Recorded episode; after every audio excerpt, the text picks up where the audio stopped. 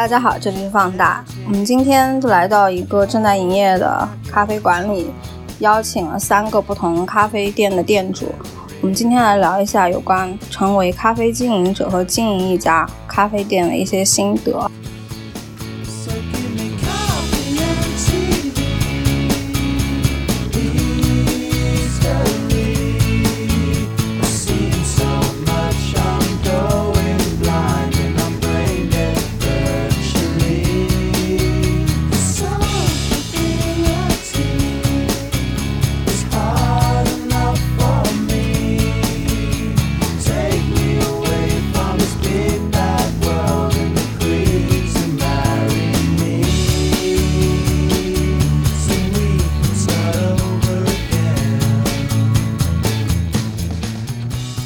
是闲来咖啡馆的代表麦阿姨。Hello，我是闲来咖啡馆的麦阿姨。还有一位是 Hello，我是闲来咖啡馆的老罗。Hello，大家好，我是一家还没有开业的咖啡馆的馆主，我是微微。Hello，大家好，我是阿米果咖啡的主理人小明老师，也可以叫我明哥。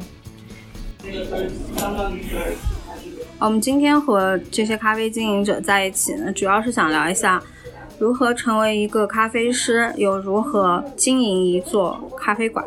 更进一步的话，就是如何经营一个网红咖啡馆。那首先，我想要请问一下的就是麦阿姨，很多人都会觉得成为一个咖啡师，或者说经营一个咖啡馆是一件所谓很文艺的事情吧。首先想要问你的就是，你前段时间刚好去普洱，就参加了一个应该叫什么样的考试？呃，那个叫 Q Grader 的认证。所以他那个是国际认证的咖啡师是吧？嗯，对，呃，不是咖啡师，是咖啡品质鉴定师，应该算是这个。那这一个资格证对于一个咖啡师的重要性在哪里？呃，其实对从业者应该是可有可无的，但是对自我要求还是高一点的，还是必要的吧。那嗯，那我想问一下你们，就是你们认为如何可以成为一个咖啡师，或者说是可以成为一个合格线以上、奔着优秀去的咖啡师？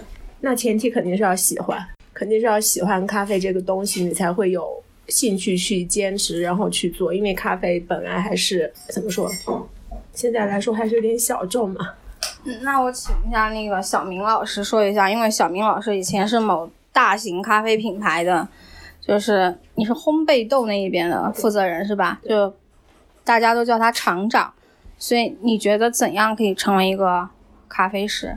嗯、其实我觉得成为一个咖啡师，首先一点就是你要喜欢咖啡这个东西，然后你要怀有很高的一个热情，这样子的话，你才能够在咖啡这个行业就是不停的去钻研、去学习，因为这个是最基本的，就是热情。然后其次的话呢，就是在不断的学习过程当中去修正一些自己对咖啡的一些错误的认识吧，就是要客观一点。我觉得在能力方面的话，就是因为它涉及的东西会比较多，就是从最开始的，其实咖啡师最基本的就是制作咖啡的人。他只是处在了这个咖啡行业的最前端，也是直接面对消费者的一个服务人员吧。我觉得，首先是这样子，你要把自己的服务意识，然后嗯技能，然后还有你的咖啡知识这些都巩固上来，你才能成为一个合格或者是优秀的咖啡师。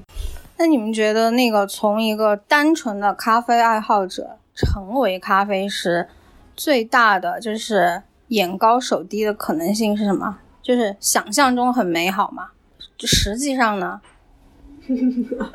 就是，其实就是开咖啡馆很累的，就是成为一个咖啡师也很累。嗯累啊，就是因为有的时候就举个例子，像调墨的时候，早上调调墨，然后可能喝那种浓缩咖啡都要喝个好好多杯，然后才能够确保就是咖啡的出品的品质。因为我一开始对咖啡师最直观的印象其实就是星巴克。我还算是一个比较喜欢咖啡的人嘛，就是我也经常去星巴克。对星巴克的咖啡师最直观的印象就是，其实做咖啡师本质上是一个体力活，就是他们还是很辛苦的。而且尤其是如果你分到的是一个那种城市中心的那种商场店的话，我觉得他们那种咖啡师多半是体力先要能够熬得下来。你们觉得就是喜欢咖啡的热情？就是哪一刻会让你觉得你想要成为一个咖啡师？我觉得这个问题对我来说，就就我自己而言，就是比较顺其自然的东西。因为怎么说，我之前不是做咖啡行业的，但是我很喜欢喝咖啡。然后开咖啡馆只是单纯的觉得，就是每天咖啡消耗量太大了，然后需要自己来做，只靠自己，就是这种。最初的是这个。那那个小明老师，你是怎么样成为一个咖啡师的呢？其实，在一开始我并不知道咖啡师是什么东西。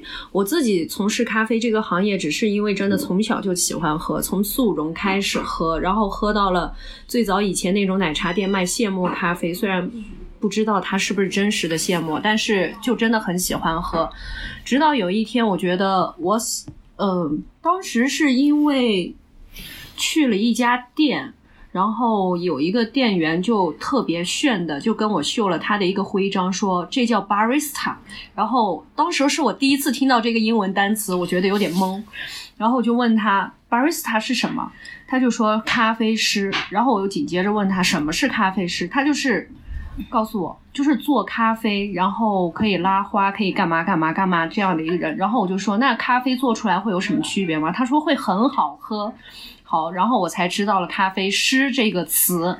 然后当时我是在移动公司工作嘛，后来就选择了说不能这样一直下去，就决定辞职。辞职之后，我就要去做咖啡师，然后就找了很多培训学校，系统的学了之后，然后开始踏入了这个行业。然后那个时候。我才觉得哇，原来咖啡还有不同的味道，然后还有不同的一些做法，这些等等的，也是因为自己喜欢，所以才开始从事这个行业的。那如何可以成为一个就是就是那种国际通用资质的咖啡师呢？其实我觉得国际通用或者是标准这些东西都是人定出来的。那咖啡师最简单的。按照现在我的理解，因为我从业十年了，嗯，我觉得对于现在的我来说，咖啡你只要喜欢它，你能用你仅有的设备，然后仅手上仅有的一些东西，能够把它做出一杯味道，你自己喜欢，不是好与不好，而是你自己喜欢的一杯咖啡，我觉得这样子就可以了。那成为咖啡师的这个过程。有没有类似于你像普通考学和考证那样的？其实也有一定的那种，比如说学历的那种学历的给你带来的平台和机会呢？呃，我觉得这个对个人来说的话，就是学历跟你自己本身的文凭其实没有太大的关系。这个重点的关系是在于你的学习能力，因为咖啡这个东西它涉及到了方方面面，就是物理、化学、地理所有的东西。数学都全部涵盖在里面了。你如果学习能力强的话，我觉得这些东西是可以学得会。但是如果学习能力不是太强的话，这些做起来可能会很吃力。而且我还有一种感觉，就是你说，我认为想要成为一个咖啡师，其实还是要看你天生的动手能力的。就好像下厨嘛，就要看我的他。有一些人他怎么做都不好吃啊，而且有一些人他就是所谓的打个引号，就是手笨嘛。那这种的话，他可能有热情，可能我觉得。可能做做咖啡研究者可以，但是作为咖啡师会不会？你天生有些人他动手能力就是差呀，这个没有办法。有没有这种可能性？我觉得动手能力这一块上面是可以通过锻炼来形成一种肌肉记忆，但是关键点你要找到问题所在的话，你需要的去是思考。这个可能要比动手能力要更重要一些，因为你要思考这杯咖啡不好喝，或者是你自己不喜欢的味道是怎么出来的，你要怎么去把它调整成你喜欢的这个味道，这个是需要去思考的。那它背后就涉及到了刚才我所说的，它可能涉及到了一些物理，涉及到了一些数学这些方面的东西。如果你不思考，你只是动手的话，依葫芦画瓢，每个人的味道都不一样。还涉及到数学是吧？对，啊，就是就我所知，呃，就有很多咖啡师啊，就包括你们在座的至少有三位吧，都是从那种大型的咖啡店先做咖啡师开始做出来的。所以你们觉得那种想要成为咖啡师的人，先借助某一个品牌或者是平台，然后先成为一个咖啡师这一步，是不是是比较现实的？作为可能性的话，我觉得这个可能跟每个人的选择有关系吧。因为如果要成为一个咖啡师，不一定是非得到大型品牌的这种公司去工作，小的咖啡馆也可以学到东西，或者是一些培训学校也可以学到东西。嗯就关键点是因为现在所有的知识或者是大家能学到、接触到的东西都比较分散。嗯你如果真的是想在这个行业一直从业下去，那学无止境。你可能要去很多很多的地方，去跟不同的人去聊天，去看不同的书籍，去上不同的课程，而且学到后面，我觉得对一个人最大的一个挑战就是包容性。因为每个人都有自己的主观意识，可能先入为主之后，你就会觉得这个是对的，然后其他的都是不对的。我觉得这样子是没有办法去吸收更多的知识。那成为一个大厂或者说大平台的从业人员，有没有显得更容易呢？就是更容易成为一个咖啡师。毕竟你说你招进去有学习，我就可以几乎就先上岗了。比如说星巴克招人就是这样的嘛。你毕竟你招进去，他只要给你培训了之后，你只要能上台挂上绿围裙，你就是一个咖啡师。无非就是你什么时候能从绿围裙变成黑围裙。就从某种程度上来说，其实平台或者是品牌，它肯定我觉得应该还是有一个好像更简明扼要的晋升的那种可能性。就老罗，就是如就比如说你现在是一个咖啡经营者，但是你咖啡师的第一步其实也是在某品牌嘛，嗯，所以你觉得这个经历对于你成为今天的咖啡师有没有什么？你觉得是一个最直接简简便的一个方式吗？路径？其实也不是，因为我觉得晋升的途径还是要看个人他最后的目标。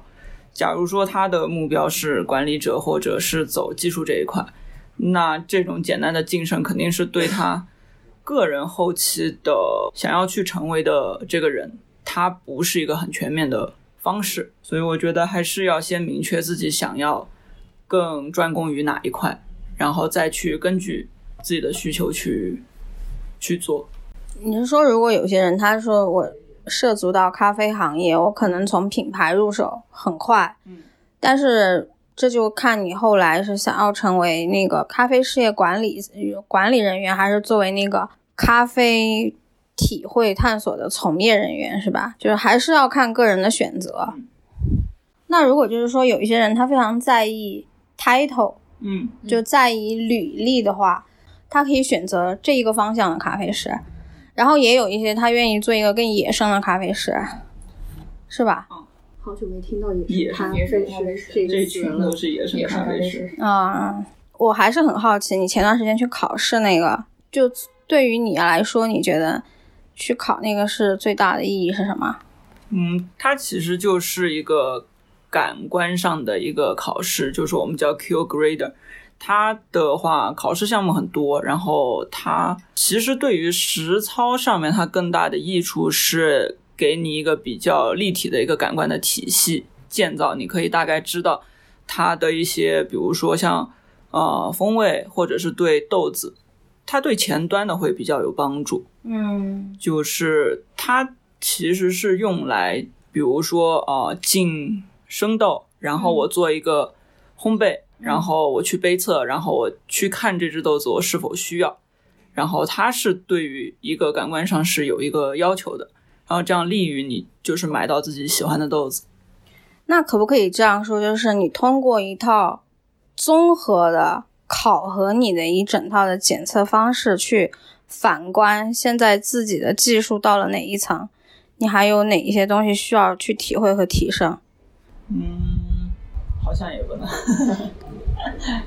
它这一个的话是作为一个前端的一个判断标准，但是对于我们来说，我们去做产品给到客人，他的这个比较系统的感官，其实对于客人不适用，因为客人不了解这个东西。但是，但是它对于你可以成为一个你想要成为的咖啡师有帮助。如果如果假如说我专攻技术这一块，我要走非常技巧的，成为一个技能的咖啡师。去打比赛或者是怎么样，我觉得这个会比较有用，就有点像你想要成为一个厉害的工程师，然后就要去学习，是吧？对，我一开始还以为是它这个也类似于某一些职称，就是过了一段时间你需要去进行一次考核，就和我想象的不太一样。我一开始以为这个是优秀咖啡师必考项目。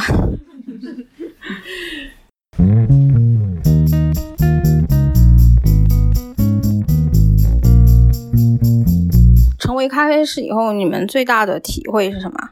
战功要好，是不是？洗杯子能力要强。成为咖啡师，我最大的感受就是穷。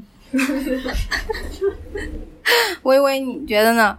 嗯，其实我觉得咖啡师对于，呃，这三个字，可能对于我们从业的小伙伴来讲，我们是咖啡师。其实说的直白一点，我们对于顾客来讲。其实我们就是一个服务人员，对。其实我觉得可能一线城市大家对于咖啡师的定义和理解可能会，呃，不会说定义到你是一个服务人员，他可能觉得他是算是一种职业，或者是说，嗯，呃，像刚刚呃几位伙伴提到的，它是一种技能必备的一些东西。但是我就不说别的，就是说咱们昆明，我觉得其实大部分人对咖啡师这三个字。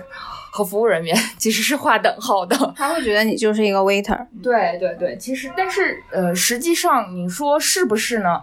我觉得是，因为毕竟我们是做从事服务行业，你给顾客提供饮品，嗯，提供服务，然后顾客在你的空间里面他付了费，我觉得这是的确是一个服务行业。最开始，嗯，我们在连锁品牌作为一个怎么说实习咖啡师来说，嗯。其实你最一开始需要去做的，并不是去做咖啡，而是去做服务。我们需要到顾客的跟前帮顾客点单，嗯，点完单之后，嗯，需要 还要兼一下会计的职，那你还要算一下账啊，呃，然后可能还需要收一下款，啊，然后到。吧台这边，呃，其实你是需要一个负担的过程，就是跟你的小伙伴沟通啊，哪一桌桌的顾客点了什么东西，然后比方说需要加糖，需要加奶，就是其实还蛮考记性的，数学记性，还有一个就是就真的是体一个体力活。其实我们可能在嗯不是特别大的一个咖啡馆里面，作为一个这个外场服务的小伙伴，你可能每天呃在那个小店里面来来回走的步数，不亚于一个在外面跑销售的。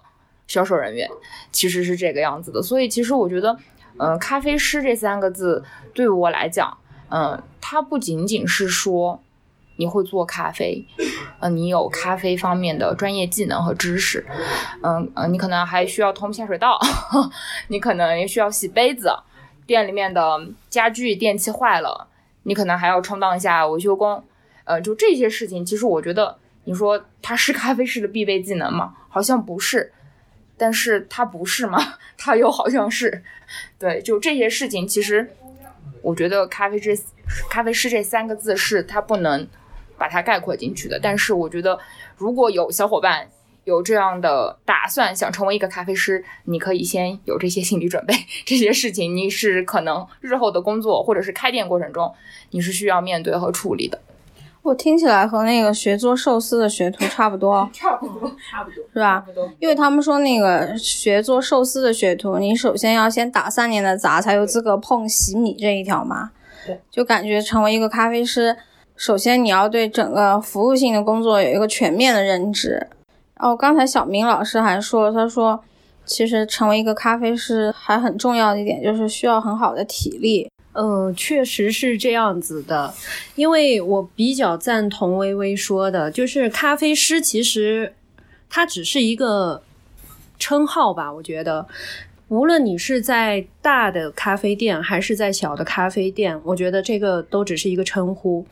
真正的咖啡师，他其实是涵盖了保洁员、服务员、勤杂工，然后做咖啡的人。苦力，然后维修工，所有的东西都涵盖在里边的。按照国内现在目前咖啡的发展的话，咖啡师不是只站在吧台里面去做咖啡的那个人，他真的是需要涵盖了太多太多的东西，因为小店这些事情不可能每个岗位都安排一个人来做，那基本上都是。有多少人？多少人来做这些工作？那因为我开的是一家自烘焙的咖啡店，那豆子是我自己烘。那我店里面除了我以外，还有一个小伙伴。那生豆来了之后，还需要苦力，那就是搬生豆。这个是个很痛苦的事情，因为每个麻袋它有六十公斤重，那你必须要把它货到了之后，把它搬到货架上。然后这些是真的很需要体力的事情，而且咖啡师你只站在吧台里面去出品的时候，你会可能会留下很多的这种职业病，比如说腰肌劳损会有，然后还有一个就是腱鞘炎，你可能会有，然后静脉曲张你也可能会有，这些都是他可能会出现的职业病。我觉得要成为一个咖啡师，你得面对。这样的问题，那像如果说是做烘焙师的话，他可能还会有一个职业病，叫做爆米花肺，因为他要不停的去吸入一些就是在烘豆子过程当当中产产生的一些烟雾，所以这些都是职业病，做好心理准备再选择入这一行。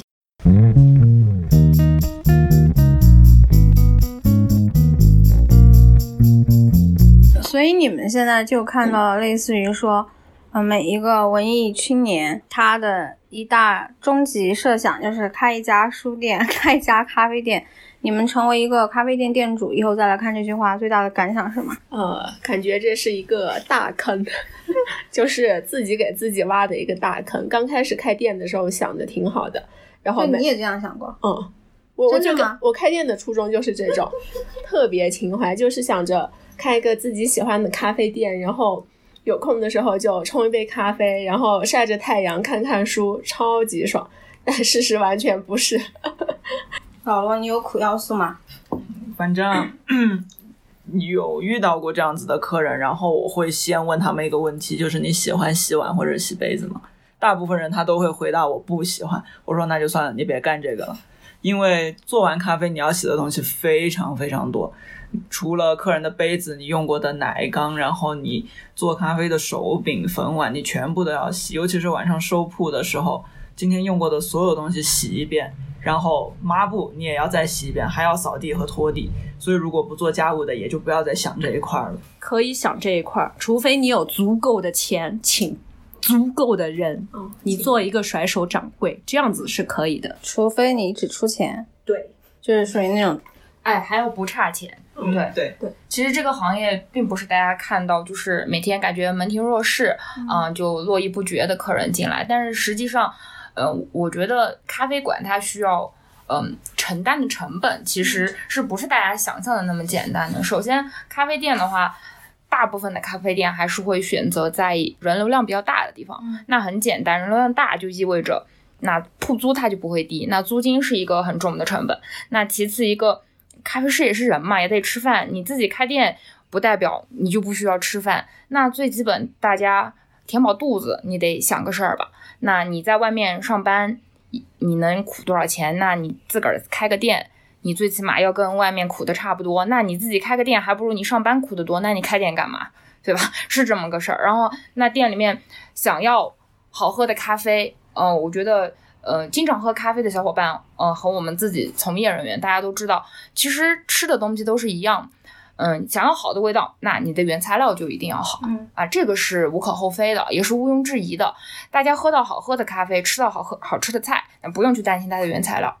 啊，我觉得，嗯，怎么说呢？就是好的原材料，就是呃，像我们小明老师烘豆子，就是其实，嗯，我觉得好的咖啡豆，嗯，可能对。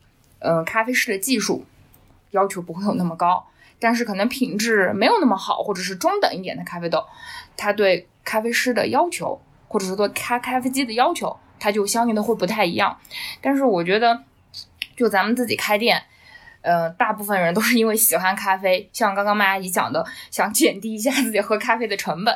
那说实话，自己喝到肚子里的东西，你也不可能说我用一些连我自己都不喝的原材料。所以其实我觉得，开开开开咖啡店的成本，就是不管是人工成本、时间成本。还有原料成本，它其实都是非常高的，所以其实咖啡店真的不是像大家想的那样，哇，二十几块、三十几块一杯的咖啡，我们能有很多的利润，其实并不是这个样子。那阿姨，你来说一下，你成为一个咖啡师和咖啡店主以后，你大概的时间表？哦，早上的话，我们现在要听到一个典型的咖啡师、咖啡店主最典型的一天，就你来做代表。我一般就是早上。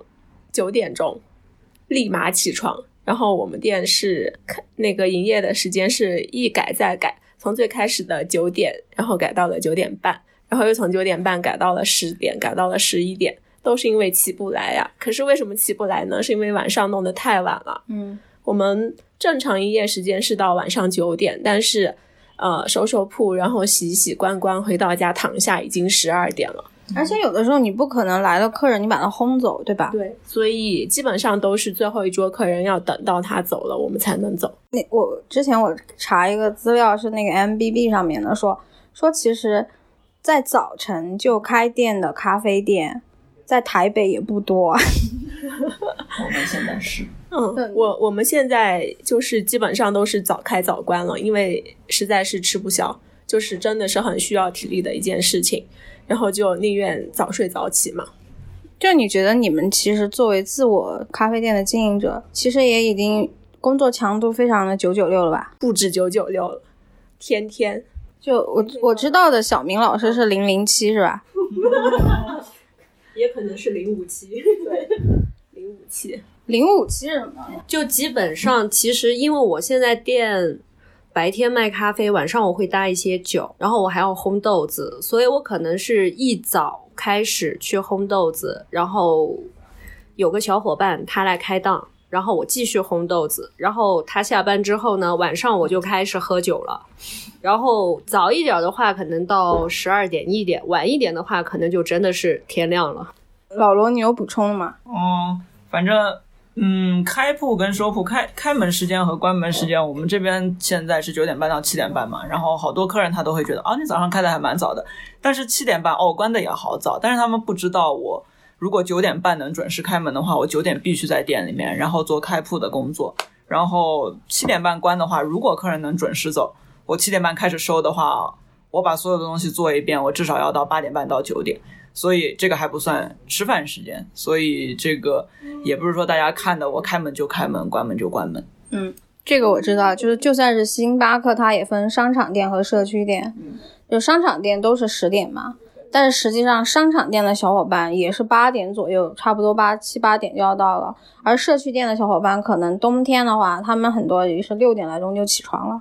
我突然想到一个，就是就是刚刚我们聊的那个问题，就是。野生咖啡馆主和就是在嗯大平台出来的这种咖啡馆主的区别，因为我就是个我不同他们三个的是，我就是个野生的咖啡馆主，然后所以我根本就没有就是这一套流程。然后我刚开始开店的时候，你也是摸索的，嗯，对，开第一家店的时候，我根本不知道要清洗咖啡机，然后也不知道要收铺。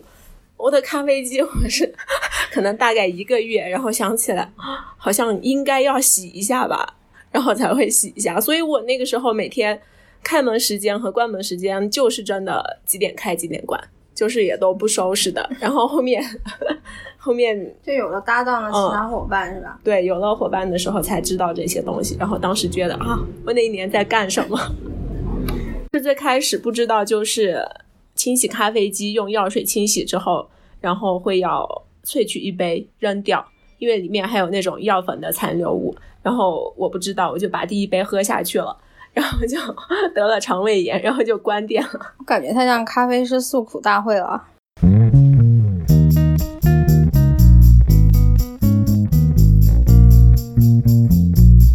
就是我觉得，我其实觉得现在，嗯，咱们国内的这个咖啡行业其实断层还是蛮严重的。嗯，就是比方说做种植的，然后做烘焙的，然后再到咱们前端的咖啡师，其实我觉得呃，因为可能涉及到的专业领域跨度还是比较大的，就是我觉得是有次元壁在中间的这个样子。其实可能，嗯，我说实话，就是我也接触过一些做呃生动贸易的，呃，算是同行业的前辈吧。那说句实话，其实他并不知道怎么去做一杯好的咖啡，甚至连咖啡机怎么样去清洁和保养，他可能都不是特别清楚。呃，其实他不是有意这个样子的，只是我觉得真的，咱们咖啡行业的真的是有次元壁隔在那儿。可能有很多人，嗯、他连咖啡樱桃是什么他都不知道，他可能就是樱桃，什么是樱桃？咖啡樱桃就是咖啡豆的生果，还没有去除果皮。对，其实咖啡豆它是种子来的，嗯，对，它其实不是果肉，它是对去除果皮、果胶，然后呃，根据不同的处理方法，它可能会保留一部分的果胶，嗯，或者是嗯嗯加上其他的处理方法之后，它其实是以种子的一个形式呈现出来。所以其实很多人喝咖啡，嗯，他可能都不知道咖啡豆到底 是个什么东西。所以我觉得次元壁这个东西，嗯、不是说我们哪一个模块或者是哪一个环节的小伙伴可以去破的。我觉得是整个行业，包括其实还要关联到消费者。其实有很多消费者他来消费咖啡，就会涉及到一个问题：他到底是喜欢咖啡，他还是喜欢你的装修，甚至是你的环境？我觉得喜欢咖啡有一点是所有消费者都愿意的，消费者是最客观的，同时也是最残酷的。就是我认为大多数消费消费者首先是喜欢它的味道，其次就是他喜欢的是咖啡这一套与咖啡相关的咖啡的生活模式，应该叫做生活方式。他认为这个样子的生活方式是一种美好的生活，也就是整个咖啡行业营造出来的一个生活方式给他带来的影响。整个咖啡行业还是很大的，然后有一些次元壁，可能也只有你经营到这个行业里面，你才会发现有很多东西你是需要学习的。嗯，其实现在会接触到一些嗯比较年轻的咖啡师小朋友，他可能嗯就呃觉得单纯的不是说他有什么坏心或者什么，他单纯的觉得咖啡师是一个很酷的、很炫的一个称谓，或者是说一个职业，可能只是觉得拉花很酷，呃手冲很酷。呃，做一杯漂亮的咖啡很酷，嗯，可能会忽略掉一些像我们之前聊到的，其实咖啡它本质上还是一个服务行业，嗯，所以其实大家，我觉得如果是真心喜爱的小伙伴进入到这个行业，还是自己会去愿意破这个次元壁，就是我们刚刚讲到的咖啡的整个环节和行业的一个前端、中端、后端这样。实际上，我觉得我们是我们都是需要去系统的进行学习和判断，就是我们自己。说直白一点，就是到底在一个什么样的水平？嗯嗯、特别是像我现在，我就觉得，其实我还蛮遇到瓶颈的。如果我现在呃讲直白一点，有这个资金，有这个时间，我还是愿意去学习更多的学习，不管是从咖啡的制作，呃，甚至是从咖啡的烘焙，甚至是去庄园去了解咖啡豆的种植。我觉得这些的话，是我希望大家跟我一样喜爱咖啡行业的小伙伴，我们一起去做的一件事。我觉得次元壁真的不是靠一个人，或者是说一个公司，嗯，可以去破的。只有咖啡行业本身的从业人员，大家都对这个行业是充满热情，然后不断的去学习，不断的进步。我觉得顾客他是能直接感受到的，因为你不会每次来，我跟你讲个很简单的东西，我跟你讲过你的咖啡，可能我不太喜欢，可能大家就觉得啊，呃，大部分的小伙伴可能觉得啊，这个顾客不太会喝，呃，但是大家我觉得可以换一个角度去想，那可能是顾客。嗯，他本身的口味问题，他不喜欢这个东西。那我们觉得我们可以换一种制作方式，甚至是呃换一支咖啡豆给他，或者是重新给他介绍一个产品，而不是说以我们比较主观的意识，所谓专业的一些东西去框住顾客。因为毕竟我觉得说到底，其实它还是一个饮品，就是一个商品。呃，那我觉得被更多的人喜欢和被更多的人接受来的更重要，更有意义。